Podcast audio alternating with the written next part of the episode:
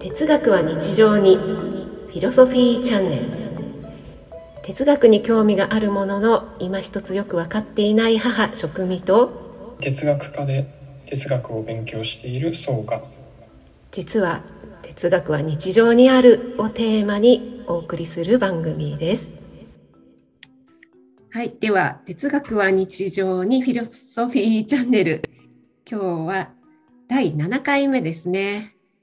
よろしくお願いしますお願いしますはい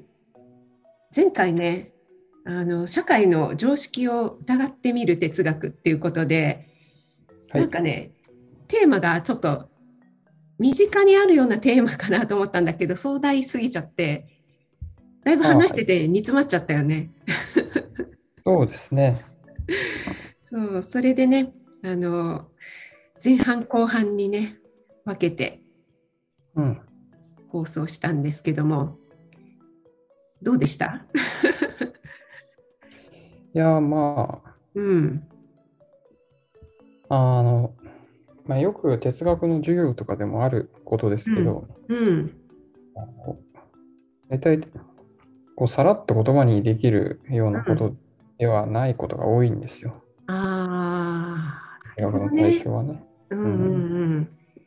それだなんとていうんですかねむしろ逆に哲学にならないっていうようなところもそあうるで。すね。うんあの言葉にならないものの限界まで、うん、ああ、普段言葉になってないようなところを、うん、こう切り込んでいくみたいなねそう いうあそういうまあ、それは面白みでもありますしーなるほど。じゃあ前回のはある意味良かったんだ。あのうーんってなっちゃうっていうのは。そうですねうん。ああいうふうになるもんなんですねな大るもん体なんだね。逆にこうスラスラ言えるっていうのはもうん。うもうなんかこうなんですかもう分かっていたことをそのままリピートするだけみたいなあー。そっかそっか。のでうん、なるほどね。じゃあ深い話ができたっていうことで、ということですはい。 では今日はね、またちょっとね、壮大なテーマなのかなこれ。 ちょっとね、魂についてみたいな話をしてみたいと思うんですけど、その前にですね、またあの感想なんかをねいただいているので、ちょっとご紹介したいと思います。はいはい、えっと、いつもね、聞いてくださって、感想をね、書いて、えコメントを書いてくださる方なんですけども、最初ね、え3回聞いてくださって、で、えーちょっとね、えーまた感想を書かせていただきます、なんていうふうにね、書いていただいた後に、さらにはい、あと2回聞いて5回聞きましたということでね。聞いてくだ さってそうなんですよ。あのね、煮詰まった話を5回も聞いてくださるなんてね、もうありがたいですね。はいはい。よかった です。まあ、ね、ためになったのかな。はい。なんかすごく面白かったですということで、えっと、お話を伺いながら自然界の生き物と人間との違いを考えましたということで、えー自然界の生き物は集団に属していながら個体としても調和を持って、えー疑問なく生きているように見えますと。うん一方で人間は個人としての自分と集団に属している自分との間で葛藤があったり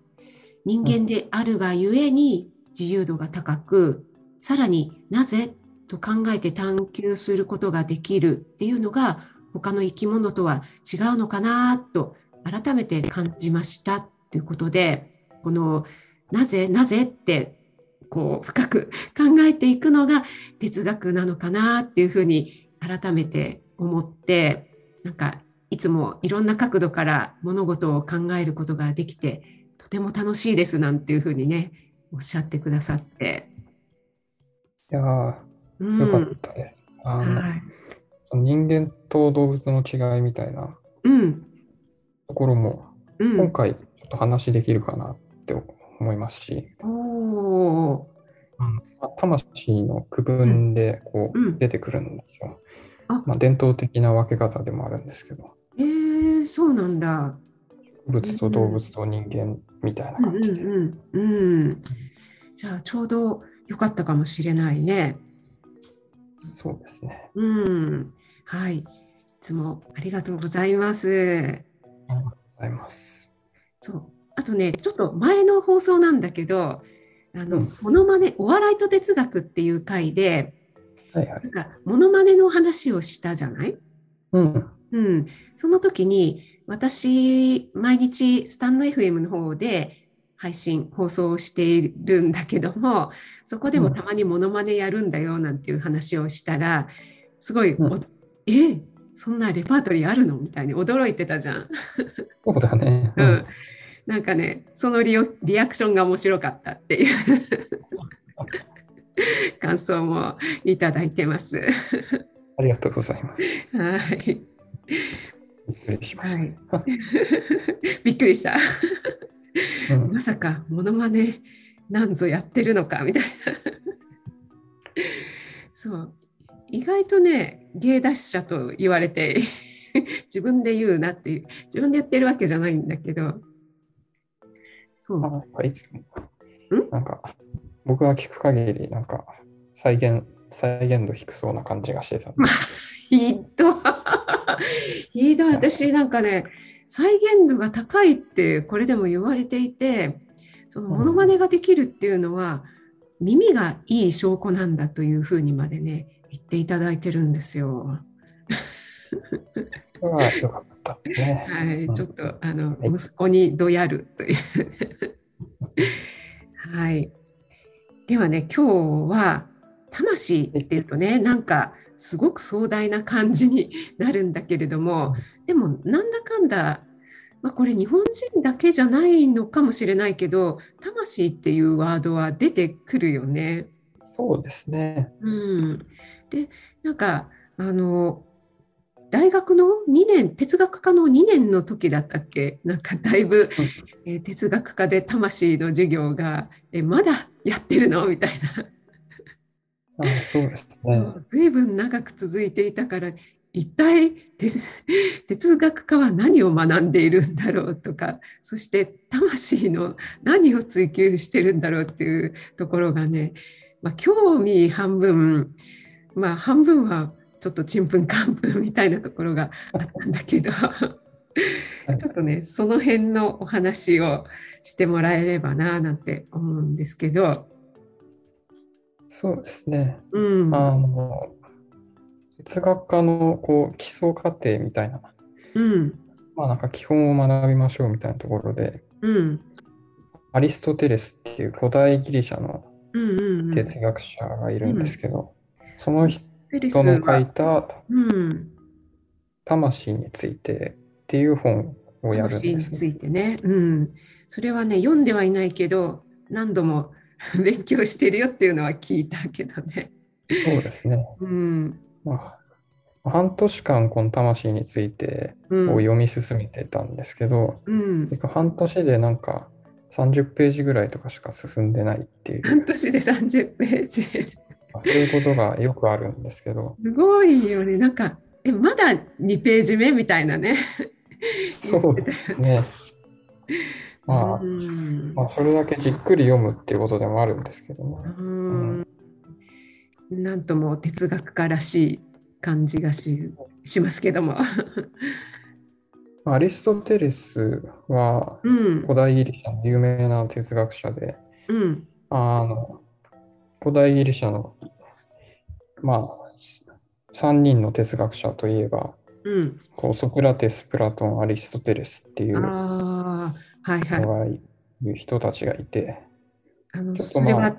哲学に詳しくない私でも名前は知ってます。 そうですねはい。うんまあ、一番の有名人ですうよね。んうんうんあの3人は、うんうんえーソクラテスはプラトンの師匠で、プラトンはソクラテスの弟子うんうんうん。で、プラトンの弟子がさらにアリストテレスっていう、こう、ああ、繋そがっうてていう順番になってるのね。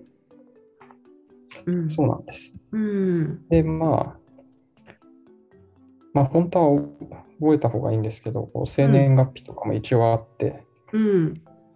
僕はあの、あんまり覚えてないんですけど、そ の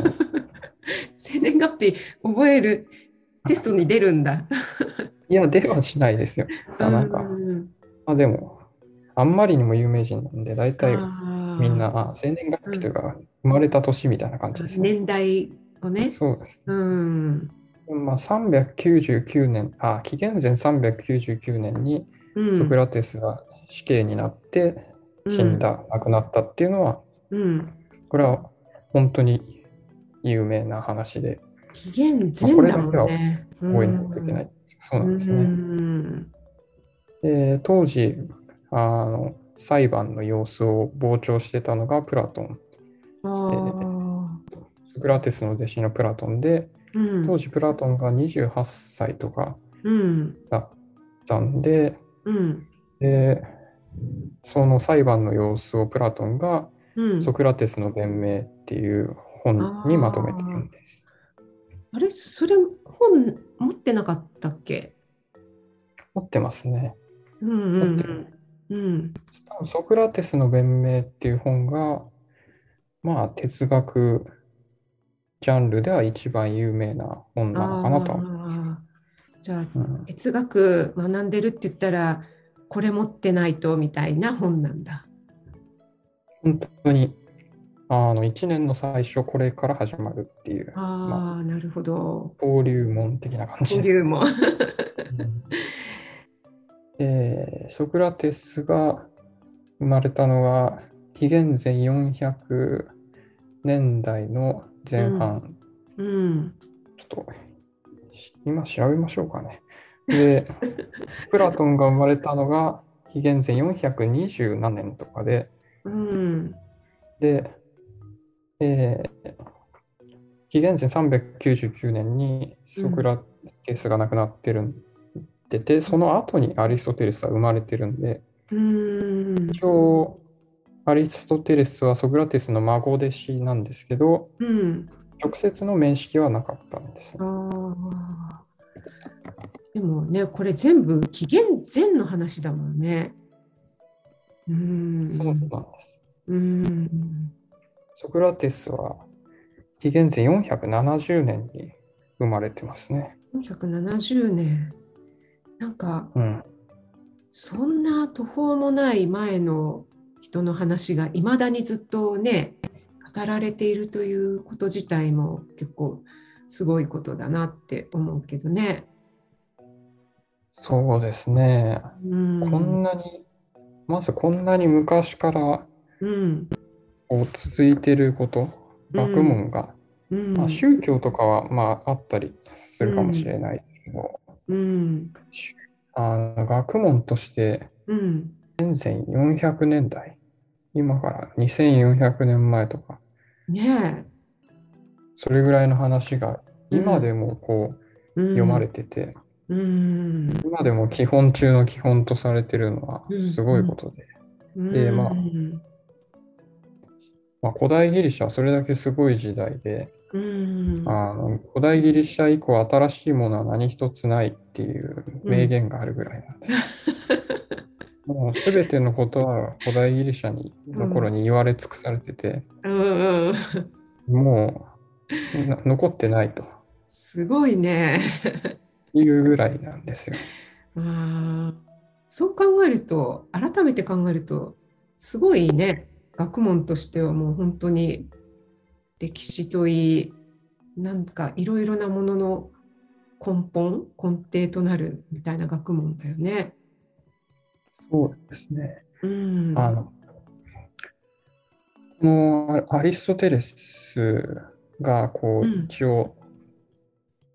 こう古代ギリシャの哲学をこうしっかりまとめたというかこあうー哲学史みたいな哲学の歴史みたいなのをうん作った、うんまあ、初めの人、初めの人であー最初の人で。うんうんうんで、この人の前にプラトンがいるんですけど、うんプラトンは、えー主にこう、えー師匠の、えーソクラテスが話した内容うんをこう、なんですかね、対話編っていうんですけど、うんこう劇みたいな形にして書いてるんですよ。おーソクラテスってこう、なんですかね、台本みたいな感じで、おーソクラテスとか、なんかこう、登場人物数人が出てきて、うんで、ソクラテスとその人たちの会話うんを、こう、本にしてるっていう。うんで、ソクラテス自身はう本,、ん本を書かなかったんで、うんプラトンが書いたソクラテスっていうのが、今、ソクラテスってことになってるんです。あーえその頃の本が残ってるの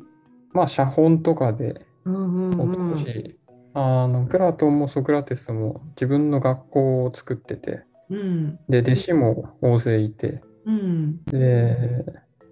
まあ、印刷技術は当時ないんで、うん手書きでみんなで写して、持持ってるっていう。こうどんどんこう伝えて伝えてみたいな。そうなんですよ。ででも、アリストテレスの場合は、ちょっと微妙なところがあって、あのうんアリストテレスの作品で今残ってるのは、全部。部アリストテレスがこう講義あの、授業用に書いたノートしか残ってなくて、アリストテレスが一般公開する用の本はなくなっちゃったっていうふうにされてるんですよ。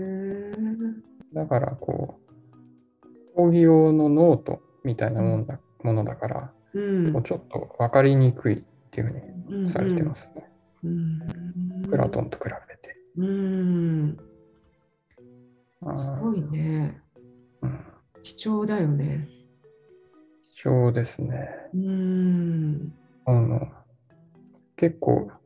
まあ、これ、これ言うだけで結構時間、何時間かかかる。まあ、こう、そうですね、あの、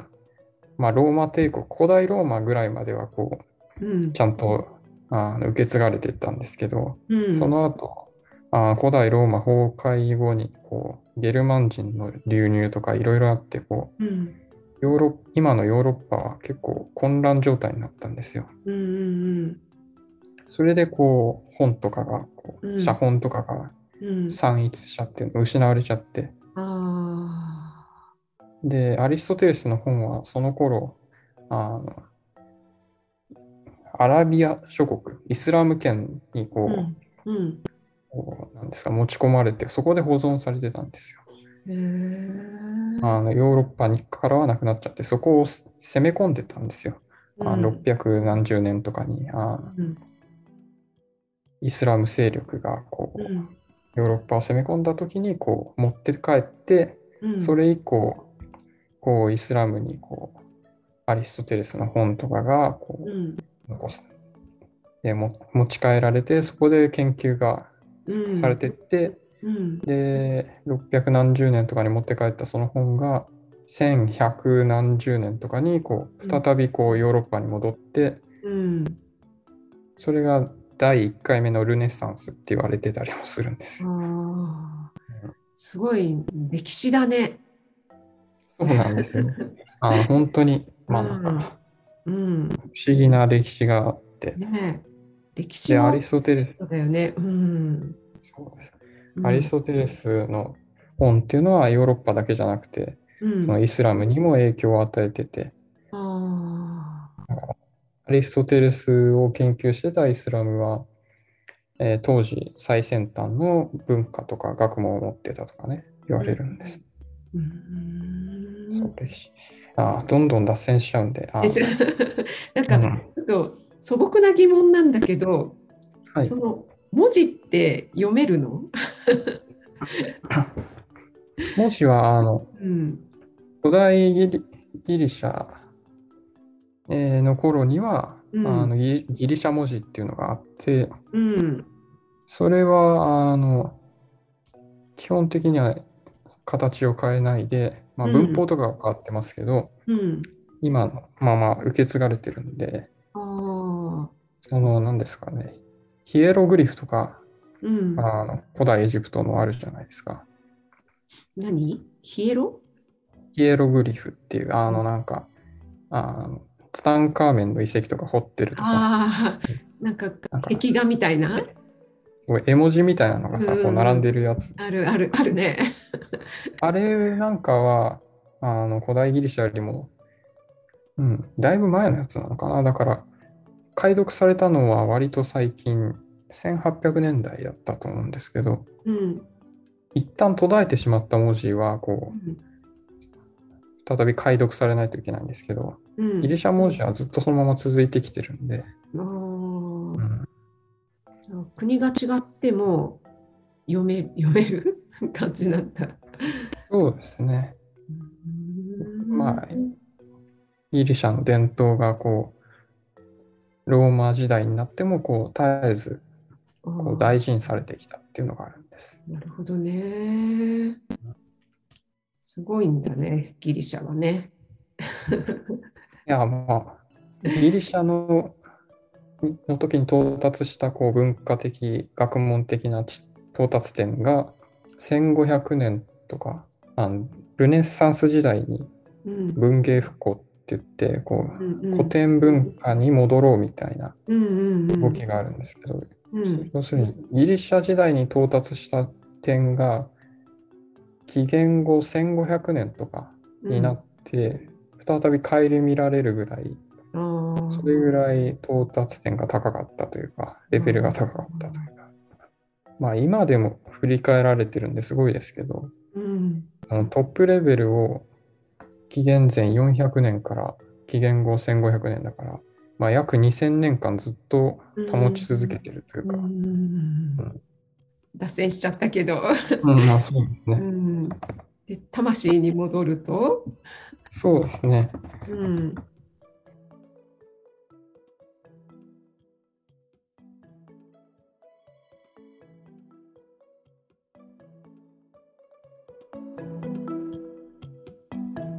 哲学は日常に